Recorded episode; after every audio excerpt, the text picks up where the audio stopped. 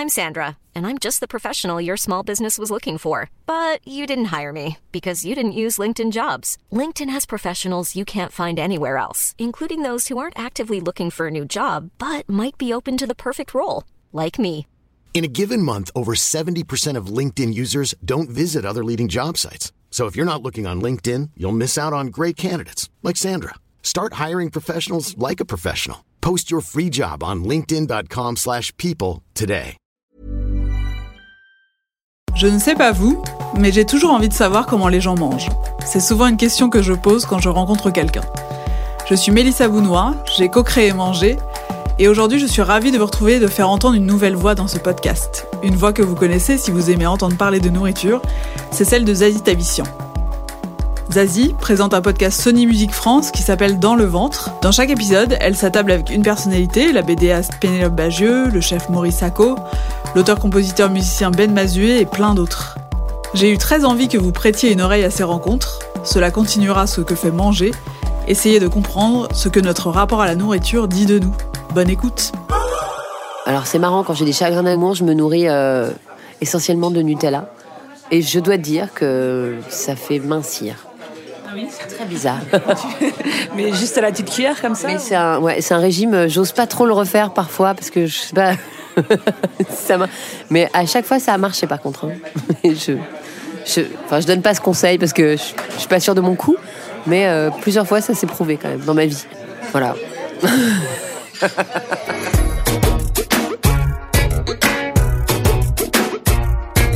Dans le ventre d'Aurélie Saada. Dans le ventre de... Dans le ventre. D'Aurélie Saada. Dans le ventre de... Dans le ventre de... Dans le ventre d'Aurélie Saada. Je suis dans le 9e arrondissement de Paris et je me dirige vers la Boule Rouge, un restaurant juif tunisien, une institution du quartier. Je vais retrouver la chanteuse, autrice et réalisatrice Aurélie Saada. Peut-être connaissez-vous Aurélie comme la moitié du duo Brigitte. Aurélie ne va pas tarder à sortir son premier album solo chez Columbia. Entre-temps, elle ne s'est pas ennuyée et a écrit et réalisé son premier film, Rose.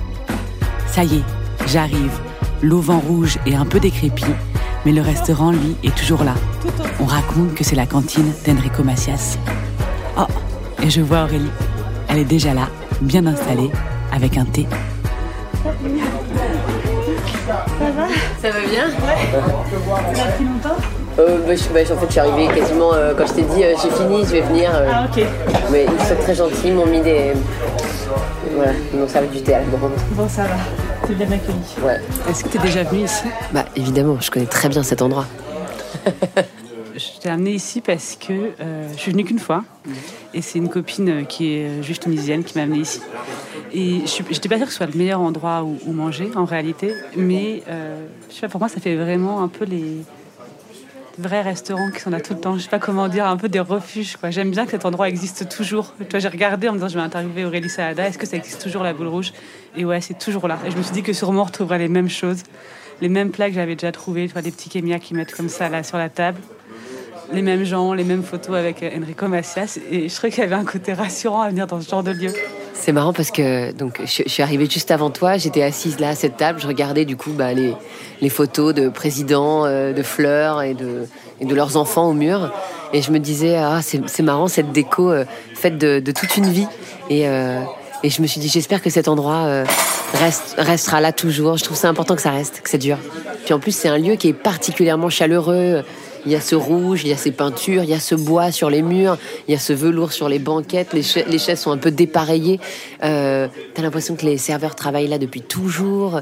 Euh, Il y, a, il y a- il y a quelque chose. On est vraiment euh, dans une maison qui appartient à quelqu'un et c'est certainement la même personne depuis la nuit des temps. À quelle occasion tu y as déjeuné, dîné? Euh, Je suis venue, je suis revenue il y a pas très longtemps avec des copains. Euh, je venais euh, avec mes parents quand on était mômes, avec mes parents, mes oncles, mes tantes, mes cousins. C'est c'est vraiment une institution. La Boule Rouge, c'est un voilà, c'est les, restaurants typiques juifs tunisiens. C'est une cuisine assez particulière, la cuisine juive tunisienne. C'est pas la cuisine tunisienne, c'est pas toutes les cuisines juives. Elle est vraiment très spécifique. Et, euh, ceux qui l'aiment l'adorent. Et donc il y, en a quelques-uns à Paris de cuisine juive tunisienne, parce qu'elle est très particulière. Il y a des plats qui n'existent que là. Euh, est un plat typiquement juif tunisien. La loubia aussi, telle qu'on l'a fait. Enfin, il y a des choses comme ça qui sont très spécifiques. La mloria, tout le monde l'a fait en Tunisie. Donc c'est un peu. mais je sais pas si la, juive est pas un petit peu particulière, mais mais oui, je, je, je, trouve ça tellement. J'aime tellement la cuisine. Là, déjà, en une minute, tu as cité cinq plats. Alors, euh, j'imagine que personne ne sait forcément ce que c'est. Personne ne sait de quoi sauf, euh, sauf, ceux qui connaissent. S'il y a des juifs tunisiens qui écoutent, ils, disent oh, Génial, elle a dit Loubia, Kaila, Mloria, Brania, waouh Toi, tu passes ton temps à, cuisiner, j'ai l'impression. Euh, ouais, j'adore ça. C'est un peu mon. C'est mon loisir préféré. C'est mon, c'est mon massage à moi. C'est mon porno. c'est ma détente. Aurélie, t'as grandi où? J'ai grandi euh, dans le 10e arrondissement, pas loin d'ici du tout. Et puis ensuite, euh, Faubourg Poissonnière, donc vraiment juste à côté. Bah, c'est des adresses euh, classiques, typiques. C'est marrant parce que dans le film que j'ai fait là, j'ai essayé de renouer vraiment avec ces choses-là ou de les raconter. Parce que je, crois que je me suis jamais vraiment détachée de cette tradition et de mes origines, mais j'avais envie de la raconter. Donc ça se passe dans une famille juive tunisienne. Euh, la cuisine est très importante. Je suis allée tourner chez Bob de Tunis, qui est juste à côté, euh, voilà, qui fait des, des sandwichs tunisiens, des fricassés. C'était important pour moi de, de, raconter euh, cette intimité, en fait. C'est vraiment mon intimité. C'est comme ça qu'on vit chez moi. C'est c'est très, comment dire, naturel et familier d'avoir d'avoir ces, ces, choses autour de la table, ces poivrons grillés, cette harissa, tu vois. C'est vrai que dans ton film, il y a beaucoup de nourriture. Euh, euh, et, c'est génial. J'adore les films où on voit ce que les gens mangent. À chaque fois, c'est dans les films quand, quand les gens mangent, on ne sait pas ce qu'ils mangent. Je dis, mais qu'est-ce qu'ils mangent? Pourquoi ils font pas de gros plans et tout? J'arrête le truc. Je dis, mais pourquoi il n'y a pas de gros plans? C'est pas ce qu'ils mangent, c'est énervant. Dans ton film, il y a de la nourriture partout. D'ailleurs, la première scène, c'est un gros plan sur de la nourriture, une espèce de pièce montée euh, de, fruits. de fruits. Ouais, c'est une pièce montée de fruits. Ouais, la nourriture, c'est très important pour moi et c'est marrant. Je pense que dans mon film, c'est une actrice à part entière. Euh, la nourriture, ça commence par une pyramide de pyramide, je sais pas, un truc immense, une construction de fruits.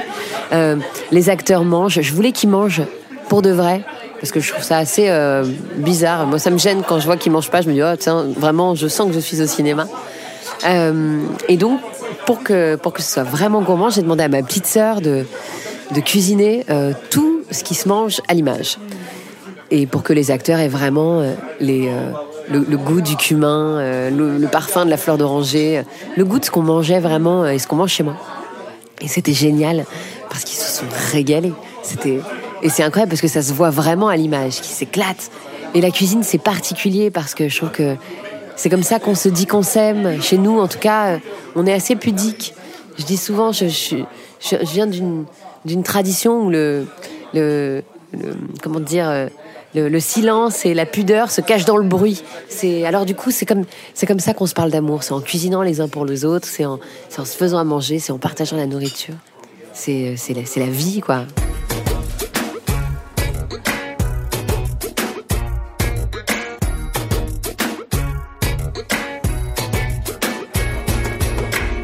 Moi, ce que je me suis fait la réflexion dans ton film à un moment donné. Je me suis dit, c'est marrant, les personnages ont leur âge. Voilà, ça, ça paraît très logique, mais en fait, c'est rare d'avoir des personnages féminins qui ont leur âge, qui ont leur vrai âge, quoi. Ouais, c'est chouette. Et puis, c'était, je crois que c'était important aussi de, de, de, parler euh, et de mettre au centre d'un film une femme euh, qui a 80 ans parce que parce qu'elles sont complètement invisibles, comme si euh, à partir d'un certain âge on n'avait plus de de, désir, une peau qui se montre, un corps, un corps à voir. Et, euh, je trouvais ça, euh, je trouve ça beau en fait. Je trouve, j'aime les peaux, euh, j'aime les, sillons sur les peaux, j'aime l'histoire sur les peaux. Je trouve ça sensuel, je trouve ça, et je trouve ça important de le montrer. de ne pas en faire un tabou, qu'on n'imagine pas qu'une femme, à partir du moment où elle est grand-mère, bah, elle n'a plus Dieu que pour ses petits-enfants, et puis c'est tout. J'espère, et je trouve ça important que ce ne soit plus un tabou. On a, on a, on désire jusqu'au bout de la vie. Tant qu'on est vivant, on est vivant. Euh, il peut euh, nous arriver des révolutions intimes à n'importe quel âge. Et c'était important. C'est très important pour moi de parler de ça. Dans mes yeux, il n'y a que toi. Sur ta bouche, il n'y a que moi. Ivre de nous, nos museaux rouges, magenta, j'ai donné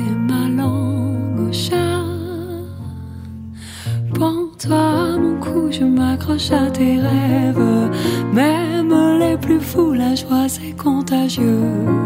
Nous irons danser jusqu'au jour qui se lève. Raconte-moi l'histoire d'un amour. Et, quand tu étais petite, euh, chez toi, euh, tu as le souvenir d'avoir euh, toujours eu ce, ce lien à la nourriture? C'est déjà quelque chose qu'avait ta mère cuisiné, ou ta grand-mère, ou ton père?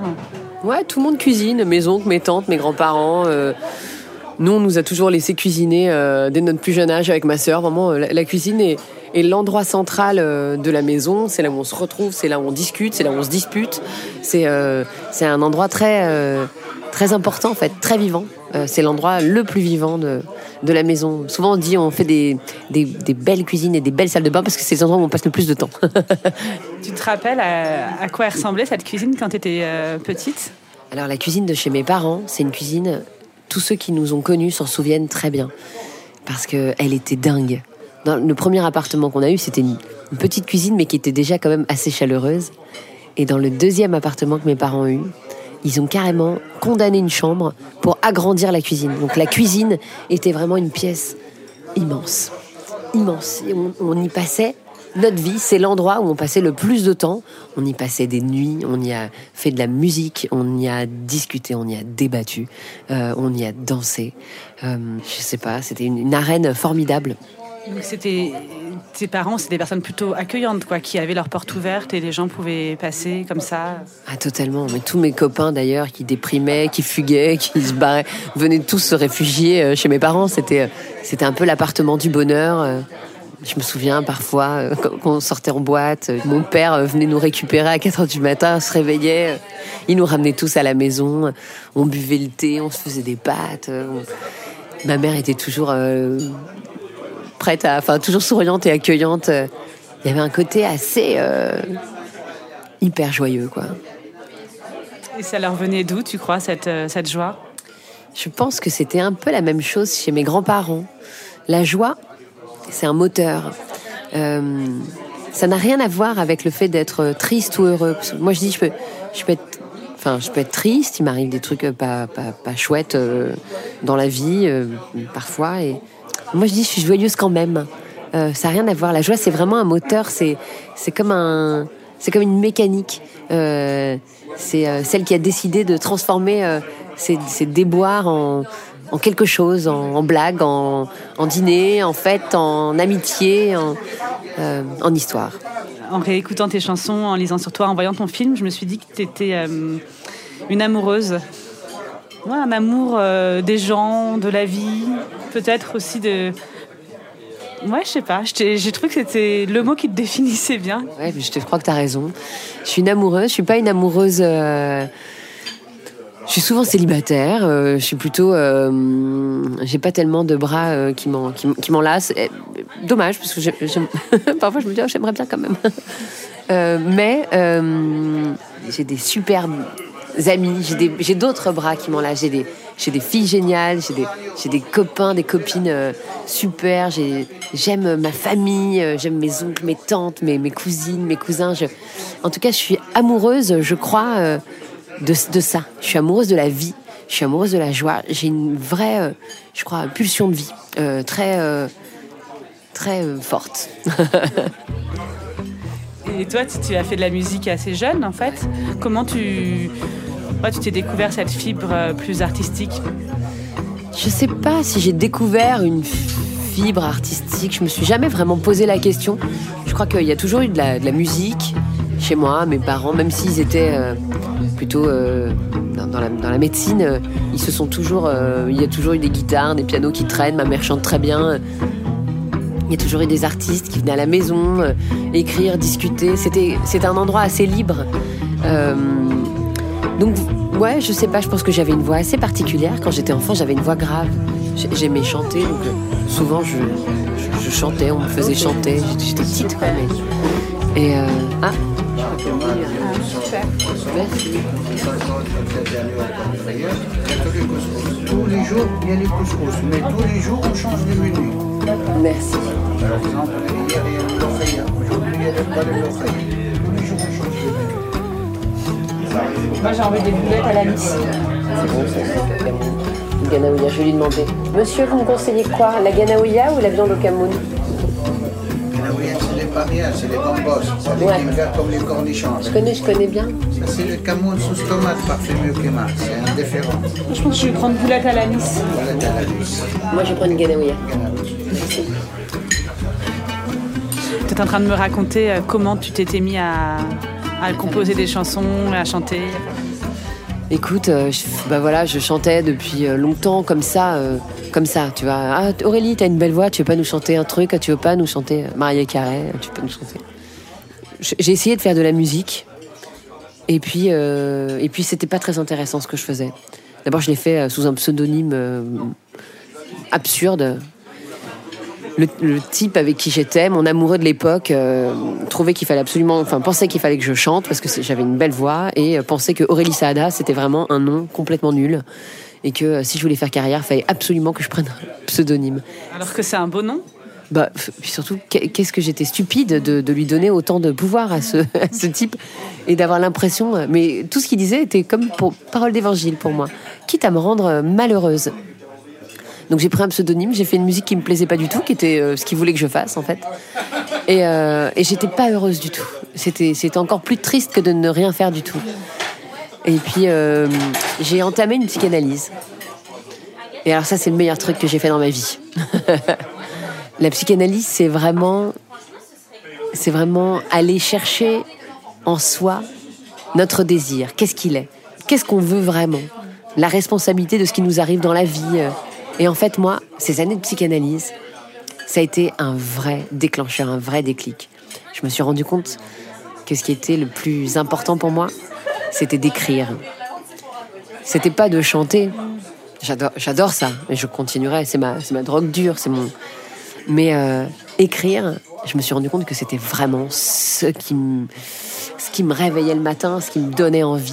Et je me suis mise à écrire, euh, ben, mes chansons en parlant vraiment, ben, de moi, en osant affronter celle que je suis, fragile, vulnérable, mes déboires, mes peines. euh, je suis pas une super héroïne, euh, mais c'était tout d'un coup, c'est devenu euh, une façon pour moi de, de métamorphoser, de transformer les choses que je pouvais vivre et qui me faisaient euh, de la peine ou qui me questionnaient en quelque chose de joyeux.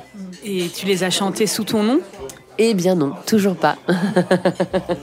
Je le savais en fait, mais je posais cette question. Je me suis cachée longtemps et je me cache encore. Je me déshabille toujours un peu plus à chaque fois. Euh, non, je les ai chantés euh, au sein de mon groupe qui s'appelle Brigitte. Voilà, et comme euh, j'avais vraiment, euh, pour le coup, euh, rencontré cette, cette véritable ivresse de, de raconter euh, ce qu'on vit, ce qu'on est, j'osais euh, vraiment me, me mettre à nu dans, dans les chansons de Brigitte.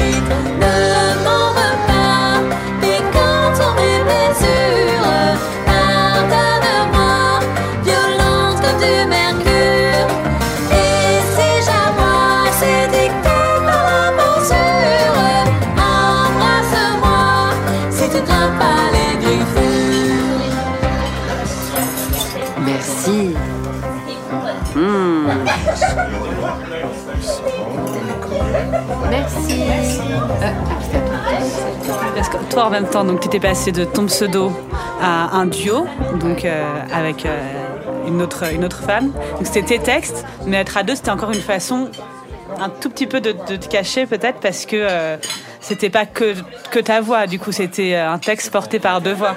Et oui, je me suis cachée encore. Et là, euh, je me dévoile un peu plus. Alors, euh, c'est marrant, je me suis. Je me dis, bah, dans mon film, je me suis mise en.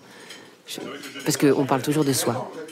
Lorsqu'on écrit, même si je raconte l'histoire d'une femme de 80 ans qui a un, déclic et, qui réalise que la vie euh, n'est pas terminée tant qu'elle n'est pas terminée, qu'elle n'était pas juste ce qu'elle imaginait, mais qu'elle est bien plus encore. Euh, une femme qui pensait qu'elle ne pouvait être heureuse qu'avec cet homme-là et que quand il est parti, elle a cru que son monde s'écroulait et qu'elle ne serait plus jamais heureuse. Quand je le raconte comme ça, je pitch le film, en fait, je, je pitch mon histoire. Euh, et c'est drôle parce que c'est ce que j'ai vécu quand le père de mes enfants est parti. Il est parti à l'autre bout du monde pour une autre femme. Je croyais que je pouvais pas être heureuse sans lui. Et je me suis découverte. J'ai découvert une vie encore, peut-être encore plus excitante que ce qu'elle était avec lui. Et, euh, euh, c'est- c'est trop bon de, de se dire que la vie nous réserve toujours des surprises et qu'à travers un deuil, quel qu'il soit, on peut découvrir, que ce soit la perte de quelqu'un ou la, chute d'une histoire, on peut découvrir des choses de nous qu'on ne soupçonne pas. Une force intime, euh, un monde entier qui s'ouvre. Moi, j'aurais pas écrit toutes les chansons que j'ai écrites, j'aurais pas écrit Rose euh, s'il m'était pas arrivé à ce moment-là ce cataclysme ultra fécond. Moi, j'adore les boulettes. Je peux pas euh, résister quand il y a des boulettes euh, quelque part. Je te comprends. hein. Moi, j'adore la cuisine tunisienne parce que c'est une cuisine avec pas beaucoup d'épices. Toi, tu disais donc que tu avais d'abord commencé à chanter sans chanter des textes que tu aimais forcément. Ensuite, tu as eu Brigitte et tu as connu le succès à ce moment-là? Qu'est-ce que tu imaginais avant ce succès-là? Alors j'ai non, j'ai jamais vraiment attendu le succès. Jamais, euh, ça a jamais été le mon, désir. Au contraire, parce que je me disais que si j'avais du succès avec quelque chose qui ne me plaisait pas complètement, je serais très très malheureuse. Non, ce que je voulais, c'était arriver à faire quelque chose qui me plaise moi, Euh, avoir euh, le sentiment de d'accomplir quelque chose qui me rende heureuse, qui me ressemble, dans lequel je ne triche pas. C'était vraiment mon c'était, ça mon rêve. Et, euh, et quand j'ai commencé à écrire euh, pour Brigitte, j'ai senti que là, tout d'un coup, ah, ça s'alignait. J'arrivais à, à être vraiment sincère dans, ma, dans mon écriture et, la, et ma composition.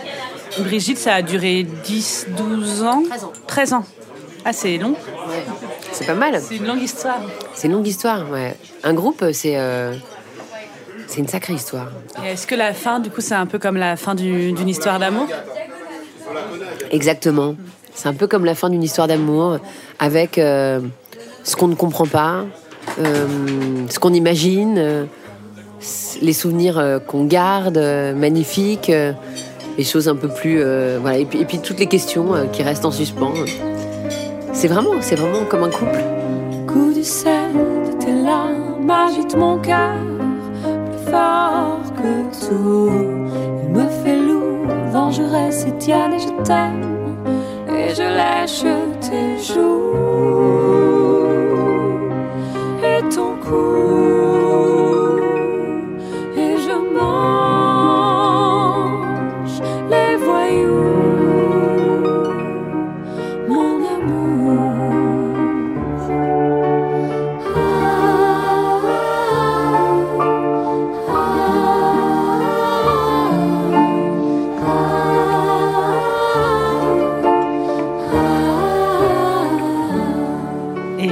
Je, disais que tu avais fait beaucoup de choses, euh, d'abord sous un. pas sous ton nom, d'abord sous un pseudonyme, puis un groupe. Et finalement, ce film, c'est peut-être le premier projet que tu fais euh, en ton nom. Est-ce que tu, vas, tu as envie aussi de faire euh, un album en ton nom, un album solo? Alors euh, oui, c'est la première fois que je signe quelque chose en mon nom. La BO de Rose, c'est la première fois que j'ai un disque dans mes mains où il y a écrit Aurélie Saada, Rose, la bande originale. Waouh, j'étais un peu, euh, ça me fait quelque chose. Je, ça m'intimide en fait, un peu. C'est étrange de faire des choses euh, en son nom, parce que Rose, c'est en mon nom, mais mais c'est c'est un film. Je, suis cachée. Euh, là, la musique, euh, je suis pas cachée. Euh, Bon, après, j'aime l'aventure. Je sais que je, en, en- en faisant de la musique encore, en écrivant un nouvel album, en- je repars, euh, je repars à zéro. euh, je, ça, ça va pas être facile. euh, je je m'en doute bien, mais bon, j'aime l'aventure. J'ai pas peur du chaos. je, je vais foncer, je vais me jeter à l'eau et, et voilà. Tu écris des chansons là en ce moment? Ouais, ça y est, j'ai écrit les chansons de l'album et je vais l'enregistrer bah, là dès que j'ai j'ai un petit peu de temps, peut-être euh, là dans pas longtemps. Et ça parle de quoi? Bah, ça parle de moi, ça parle de, de, de Tunisie, ça parle de, ça parle de, de, de- de cuisine, ça parle beaucoup de cuisine. Ça parle aussi de, de choses très intimes et assez violentes que j'ai vécues dans l'enfance. Je, je, je creuse toujours un peu plus euh, euh, dans, dans, dans, dans ce que je connais, dans mon vécu. Voilà, j'essaie de, de cuisiner euh, les ingrédients que j'ai. À bientôt, merci. Merci, Au revoir. Au revoir, monsieur. J'ai quitté Aurélie sous la pluie de Paris. Vous pouvez réécouter tous ces tubes avec Brigitte, disponible sur toutes les plateformes musicales, et bien sûr la magnifique BO de Rose, sortie chez Sony Music.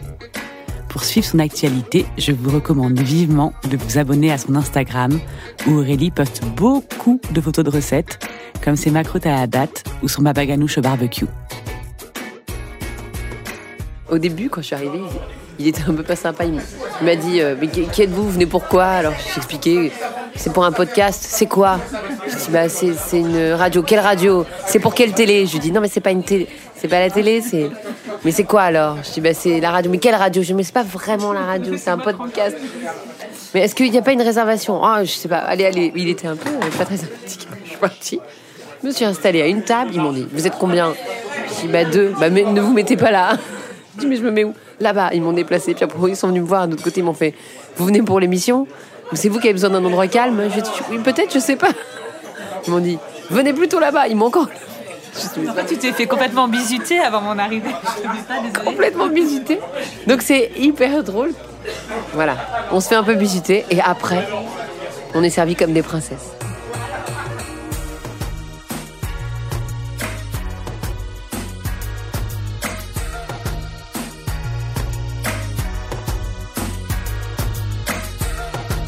Dans le ventre est un podcast produit par Sony Music, imaginé et écrit par Zazie Tavissian et réalisé par Geoffrey Puitch.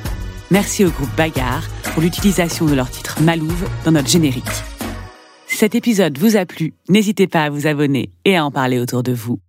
Vous venez d'écouter un épisode de Dans le ventre, un podcast Sony Musique France présenté par Zazie Tavissian. Si vous voulez écouter tous les épisodes du podcast, ils sont disponibles sur toutes les plateformes.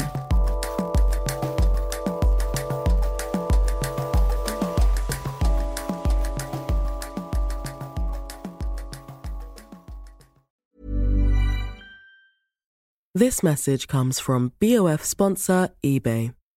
You'll know real when you get it. It'll say eBay Authenticity Guarantee. And you'll feel it. Maybe it's a head turning handbag, a watch that says it all, jewelry that makes you look like the gem, or sneakers and streetwear so fresh every step feels fly. eBay gets it.